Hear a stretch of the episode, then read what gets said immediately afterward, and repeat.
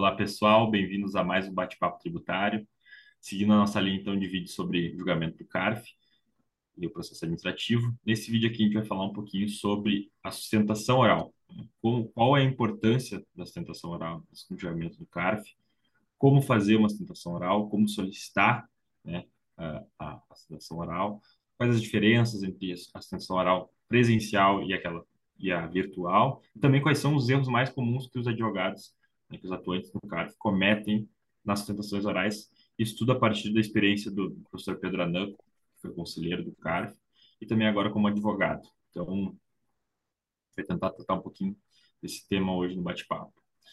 Para quem não está inscrito ainda no canal, não se esqueçam de se inscrever, acompanhem aqui, liguem as notificações para receber os vídeos novos todas as semanas. Também curtam o vídeo, que isso ajuda a, o vídeo, a divulgar o vídeo, a mais pessoas tenham acesso a esse conhecimento. Então, professor Pedro, mais uma vez, muito obrigado pela sua presença aqui e a palavra é sua. Obrigado, Jorge. Obrigado a todos que estão assistindo a mais um episódio do nosso bate-papo tributário, né? o objetivo é divulgar conhecimento e dar dicas né, de prática para quem está iniciando a advocacia tributária. Então, nós, é, esse é o nosso é sexto vídeo, né, falando de processo administrativo, né, e falamos da né, impugnação, atendimento de fiscalização, recurso voluntário, falamos da questão de como é o julgamento no CARF. O último bate-papo falamos de memoriais, qual é a importância, né, quais são os erros mais comuns. E hoje a gente vai estar falando de sustentação oral. Né? Então, sustentação oral né, complementa o, o bate-papo passado, que a gente falou da, da, do memorial, que o memorial é um resumo do processo, que é um documento que vai ser entregue para os conselheiros que vão participar do julgamento do CARF e, junto com isso, o que é importante? Também, né, se o processo realmente for um processo que o julgamento é importante para o cliente e para o seu escritório, você fazer a sustentação oral. Tem todo um custo, né? Porque o julgamento, se for presencial, é em Brasília, então você tem que se deslocar, tem que se hospedar, né? Então tem que o cliente também estar tá disposto, né, a fazer esse tipo de investimento para que tenha o deslocamento da ida do advogado até o caso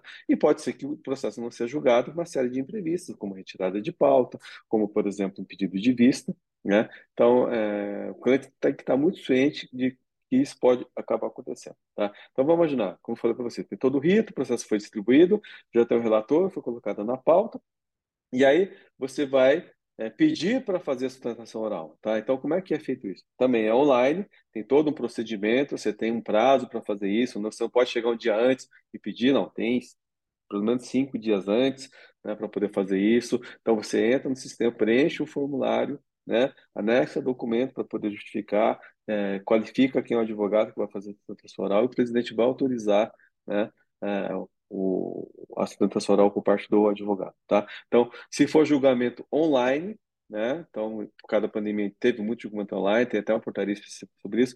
A sustentação oral pode ser né, feita pelo advogado no momento, online, né? Como eu estou fazendo aqui com o Jorge, né? Pelo Zoom, né? É, no qual, feito isso, né? O, você né, é mandado o link para o advogado, o advogado espera, fica numa sala virtual esperando. Quando chega o, o momento da sustentação oral, né, é, é, aberto o link para ele, ele vai fazer, poder fazer sustentação oral online, né, é, no qual ele vai uh, colocar os argumentos que ele acha interessante né, em relação a, a, aquele julgamento. E se for presencial, que é hoje que está acontecendo, né, nos casos no CAR, então é, é, o presidente defere, então no dia você chega lá, né, você é, só apresenta sua documentação para lá o, a secretária, né, que está ali na, na sala de julgamento, e aí tem uma ordem de preferência. Então, não é porque seu processo vai ser está pautado para as 9 horas da manhã que ele vai ser julgado às 9 horas da manhã. Então, tem uma fila lá. Então, pode ser que seu processo seja o terceiro, o quarto, o quinto. Então, por isso que a gente fala 12 imprevistos. Então, chegou no momento que você vai é, julgar o seu processo, né? E aí tem, tem questões que tem que analisar. Se for o primeiro processo, qual que é o lado bom?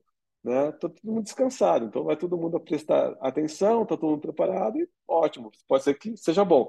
Se for o último, vamos imaginar, seu processo é o último vai ser julgado às 5 e meia da tarde. Tá todo mundo cansado. Então, se for um assunto tranquilo, pode passar batido e você pode até ter um resultado bom. Mas pode ocorrer também que depois está todo mundo cansado, não vai prestar atenção. Então você tem que contar com esse tipo de imprevisto também. Tá? Mas, vamos lá. Chegou a sua vez. Então, o que, que vai acontecer? Né? Como eu falei no, no vídeo passado. O relator vai ler o relatório, é, depois de ler o relatório, o presidente vai conceder a palavra para o advogado fazer a sustentação oral, e aí é o momento importante. Com o memorial bem feitinho e está na mão do conselheiro, você o que, que, você vai fazer? Você vai resumir o, o, o, os seus argumentos né, na palavra. Então, se você é bom de oratório, então é uma vantagem. Então, qual que é o erro mais comum? Né? É a pessoa ler o memorial. Então, não adianta ler, o pessoal já está com o processo. Então, você tem que, né, naquilo que é mais importante, chamar a atenção. Segundo erro, né, não ser simpático. Não cumprimentar, por exemplo, falar bom dia, é, presidente, demais conselheiros, não elogiar vezes, o relator, né? né? Mesmo sabendo que o relator vai te dar, vai te dar né, um, um voto negativo, não, você tem que ser educado. Olha, presidente, gostaria de agradecer, conforme bem descrito pelo relator. Então, você não vai repetir, por exemplo, o, o caso. Você vai simplesmente falar, o relatório já foi bem colocado, eu só queria esclarecer alguns pontos. Então, é importante talvez esclarecer, vamos imaginar uma reorganização societária envolvendo ágil, uma série de coisas. Então, talvez fazer uma apresentaçãozinha, você pode até fazer PowerPoint, então você vai colocar os desenhos da estrutura para explicar, resumir como é que foi o caso, se você achar que, que isso é interessante, que você acha que de repente percebeu que o pessoal né, ficou com essa dúvida. Então, você vai fazer isso. Né? E vai resumir né, uma lâmina para cada argumento, de maneira bem sintática, como está no memorial, os seus argumentos de defesa. Tá? Não vai ficar falando demais, citando doutrina, jurisprudência, não vai fazer. Você vai resumir também, de uma maneira que as pessoas possam entender. Porque qual é o objetivo seu naquela sustentação oral? Né? É, primeiro, fazer com que os conselheiros tenham atenção no seu caso. Opa, esse caso eu tenho que me respeito, pelo menos respeito ao advogado, vou prestar atenção no que ele está falando. E, de repente, se alguém tiver alguma dúvida, pedir uma vista, né? pedir um esclarecimento. E aí, de repente, gerar um debate. E esse debate é, fizer com que, de repente, seu caso julgue a favor de, de você, ou pelo menos gerar uma dúvida que foi levada para aquele julgamento. Que alguém pode fazer um, um, voto vencedor, que esse voto é o voto vencido que você pode utilizar, de repente, para um caso no Poder Judiciário. Então, tem uma série de estratégias que você pode utilizar e a sustentação oral vai ajudar. Qual que é o outro erro mais comum, né, Jorge? É, de repente, o advogado achar que é mais importante que o órgão jogador, os jogadores. E aí fica aquela coisa, ai, que eu tô cheio de compromisso, ah, então vem o assessor chega antes, né? E fica, ai, porque o, o professor fulano, não é professor, é advogado, ah, ele tem um compromisso, então ele não pode chegar, vai chegar, não sei o quê, sabe? Pera lá, a turma tá lá, né? E tem a pauta, você não é mais importante que aquilo, não. Né? E eu vi muito advogado fazer isso. Aí chega com aquela empáfia, aí chega correndo, né? Ah, respirando fundo, ai, contando uma vantagem que eu acabei de chegar. Ninguém quer saber disso. Você está ali para advogar, você está ali para sustentação oral. E faz sustentação oral. E aí, de repente, chega lá, né? Tem lá o PowerPoint, não sei o quê, aí quer dar aula. Né, e trata o conselheiro como se fosse um aluno. Ou eu já vi casos de advogado, né, estrela, né, bater boca com o conselheiro. Por mais que você tenha, às vezes, ter razão, às vezes, né, dá né, um calor da emoção, você como advogado, sabe, não, não, perca a educação, porque você perde a razão. Então, sabe, ok, sabe a perder. Ok, julgou contra. É a posição da turma? Respeita. Não está falando mal. Eu já vi uma vez, inclusive, teve um caso que o relator era contribuinte, aí ele julgou contra né, o argumento do, do contribuinte, porque ele, ele é imparcial, ele tem direito, né? Eu sou julgador. Você não me convenceu, então vou julgar eu acordo com a minha convicção. Então tem que respeitar. Aí, sabe o que a, advogada fez, Jorge?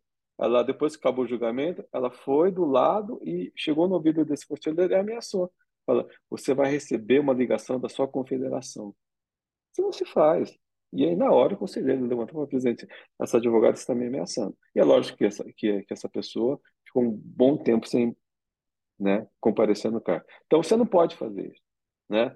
Então, é, eu acho que você não pode eu acho, questão de educação, uma questão de ética, fazer esse tipo de procedimento. Mas acaba acontecendo, né? Como eu já vi casos, de repente tem um conselheiro que foi nomeado, que é contribuinte, e aí, de repente, ele está dando muito voto desfavorável, né? Porque é a convicção dele. Aí a pessoa vai reclama na confederação, tenta tirar a pessoa e faz, sabe, todo um, um, um movimento para tirar aquele conselheiro. Ok, cada um tem, né?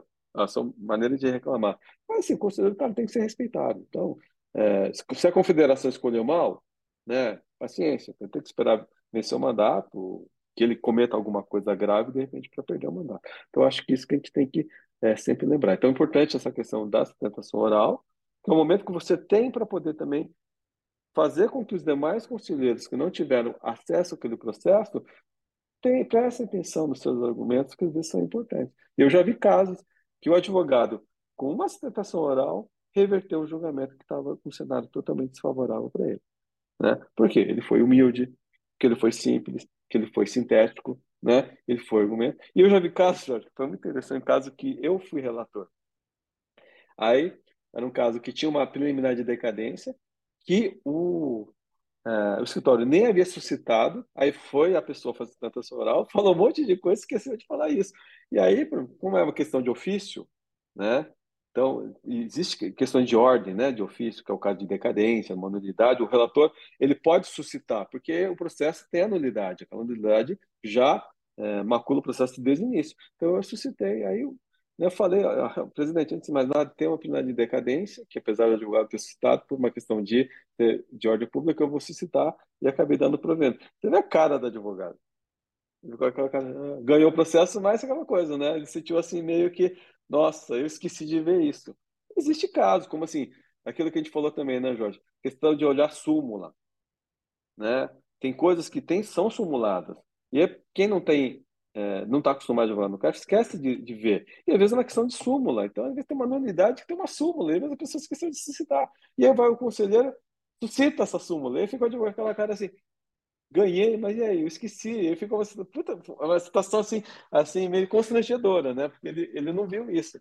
Então, para quem é advogado, está acostumado a advogar no CARF, e conhece a súmula, faz, estuda as súmulas, analisa, vê se aquele caso tem alguma súmula que você pode aplicar. De repente tem uma súmula que você aplica e você ganha o caso. Você nem precisa perder muito tempo. Você, você chega lá na bancada e fala, presidente, a caso de aplicação da súmula tal. Aí então vai todo mundo olhar, ah, realmente a questão da aplicação não está, então dou provimento. Eu acho que isso são coisas que a gente tem que dar conselhos para quem está começando a advogar aí no caso. É importante, né, conhecer o, as, as normas, né, do, do órgão. Isso é, isso é muito relevante. E pode determinar um julgamento. Se o advogado não viu, né, passa, vai passar assim uma não uma vergonha, mas vai ficar um clima desagradável. Uma vitória vai ser uma vitória não tão feliz assim. Né?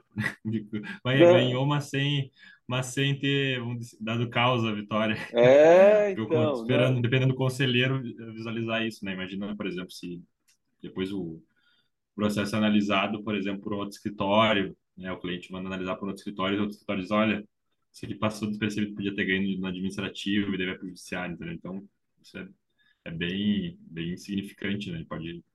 Só, bom, pessoal, voltando aí da, da queda de, de internet, entrei pelo celular aqui, mas eu, eu queria falar um pouquinho sobre, pegando o gancho do, do professor Pedranã, sobre, sobre uns pontos que ele trouxe na, na exposição dele, que é a, a, a questão da leitura né, durante a sustentação oral, ler o memorial ou mesmo preparar uma sustentação oral, que é muito comum, eu vejo advogados prepararem a sustentação oral e ficarem lendo essa sustentação oral durante a exposição, lendo o papel, no caso, lendo essa sustentação escrita durante a exposição. Isso tira total a, assim, a mágica, né, que existe ali na sustentação oral, que é justamente a pessoa falar com uma naturalidade, dialogar com os conselheiros, dialogar com os, com os jogadores, chamar a atenção deles isso só se faz por meio de uma, uma fala que seja uma fala que chame atenção, uma fala natural, uma fala que, que saiba uh, utilizar né, o tom de voz.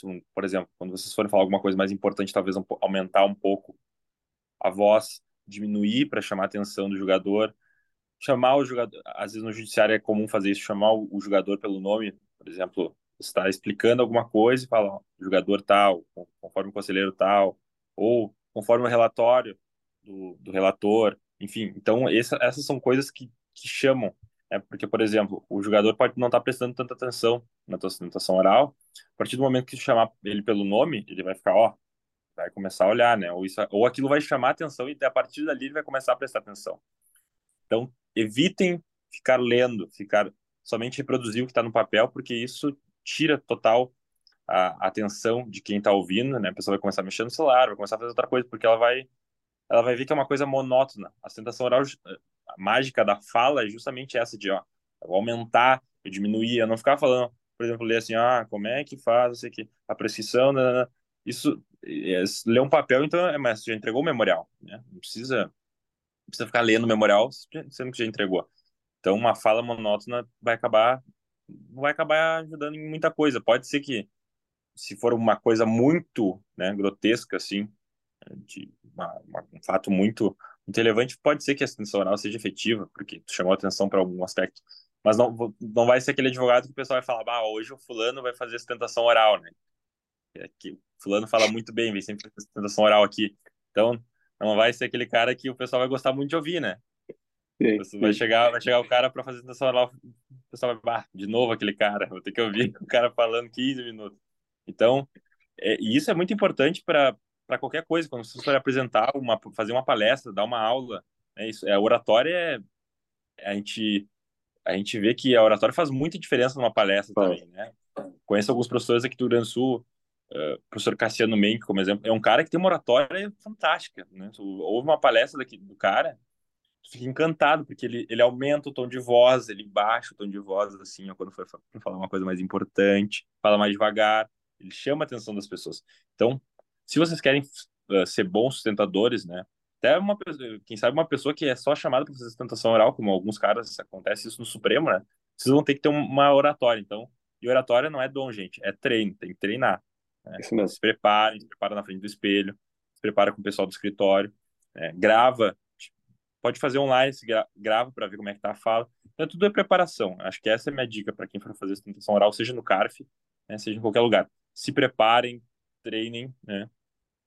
E estudem técnicas de oratória também, que isso vai ajudar vocês. Eu fiz muito isso.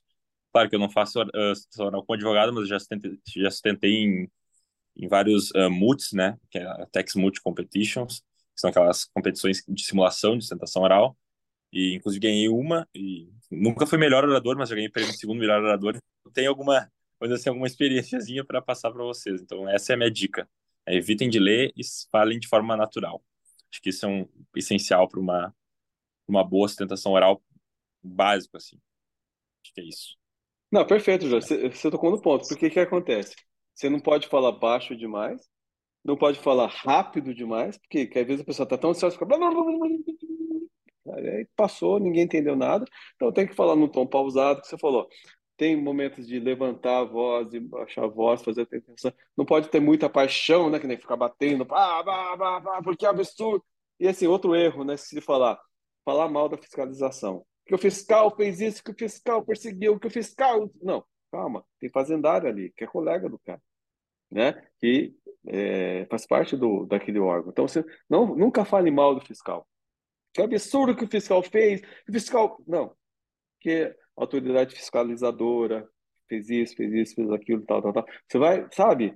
Procura ser imparcial. Sei que às vezes, né, a pessoa tem aquela paixão, aquela... calma. Então, o que você falou, tem tudo técnicas, né? Que assim, tinha, tinha, você falou, tinha pessoas que dava prazer de ver a pessoa fazer sustentação oral, que era humilde, porque era simples, porque era objetivo, que a pessoa sabia falar, sabia, conhecia o processo, né? Sabia a página que estava tal coisa, sabia tal, sabia que às vezes né, é, colocava às vezes o relator numa saia justa, o relator pegava o relator, né?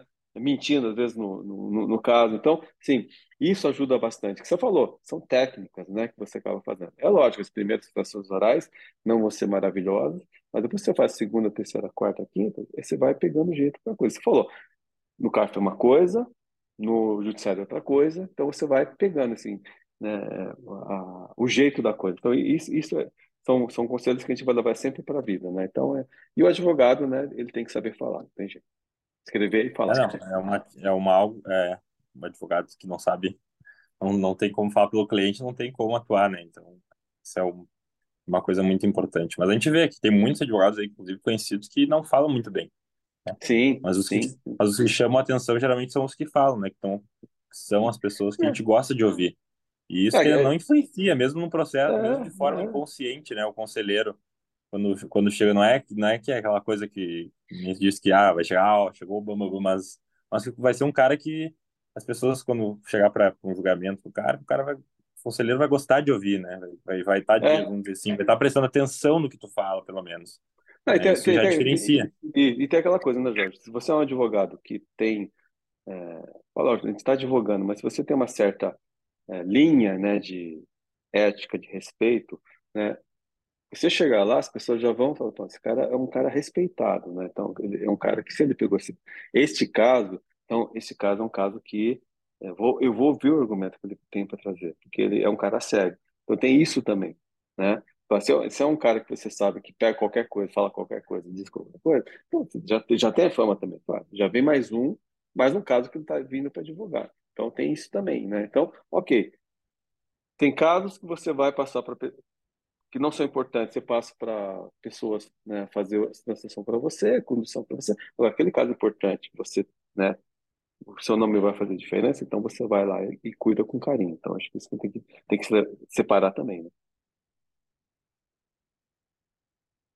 Eu acho que é, eu acho que é isso. A gente já tentou, vamos dizer assim, tratar dos tópicos, vamos dizer assim, mais importantes, né, para uma sustentação oral. Óbvio que a gente não tem como esgotar aqui, vocês Sim. podem uh, procurar. Eu acho que também uma coisa boa de, de ver é assistir sustentações orais de algumas pessoas, né? Eu fazia muito Sim. isso de assistir. Nem seja no Supremo Tribunal Federal, já assisti a sustentação do professor Chuele, professor Paulo Aires Barreto, em casa do Supremo Tribunal Federal. Isso está no YouTube. Vocês vão ver como eles falam com naturalidade, como eles chamam a atenção dos ministros. Então, tudo isso é, há várias formas de aprender a fazer uma sustentação oral. E a primeira é não ter vergonha, não pode ter vergonha de falar. Né? Se estudou, claro, se, se preparou, treinou, estudou, já, já treinou a sustentação oral, não tem por que ficar nervoso, entendeu? Agora, óbvio, né? Se não, se não está preparado, não conhece o processo, aí sim, aí fica difícil. Aí vai chegar sim. na hora, vai tremer. Então, por isso que a preparação acho que é o, é o segredo. Acho que essa é a dica para finalizar aqui esse nosso vídeo sobre sustentação oral. Não sei se tem mais alguma coisa a acrescentar, professor. Não, acho que está perfeito. É, acho, acho, que, que você falou, que cobrimos é, tudo. Acho que é isso, então, pessoal. Ficamos à disposição de todos aí para eventuais dúvidas. Uh, se vocês quiserem mais algum vídeo específico sobre algum assunto sobre o julgamento no CARF, também estamos à disposição. Qualquer dúvida, vocês podem colocar aí nos comentários. Não se esqueçam de se inscreverem no canal. Né? Uh, curtam o vídeo para que mais pessoas assistam. E nos sigam nas redes sociais, lá no Instagram, Contabilidade para Advogados, professor Pelanã e também Estante Tributário. Creio que seja isso, professor. Isso, isso aí, João. Um abraço Obrigado. a todos, então. Até a próxima. Obrigado a todos. Até a próxima. Até logo.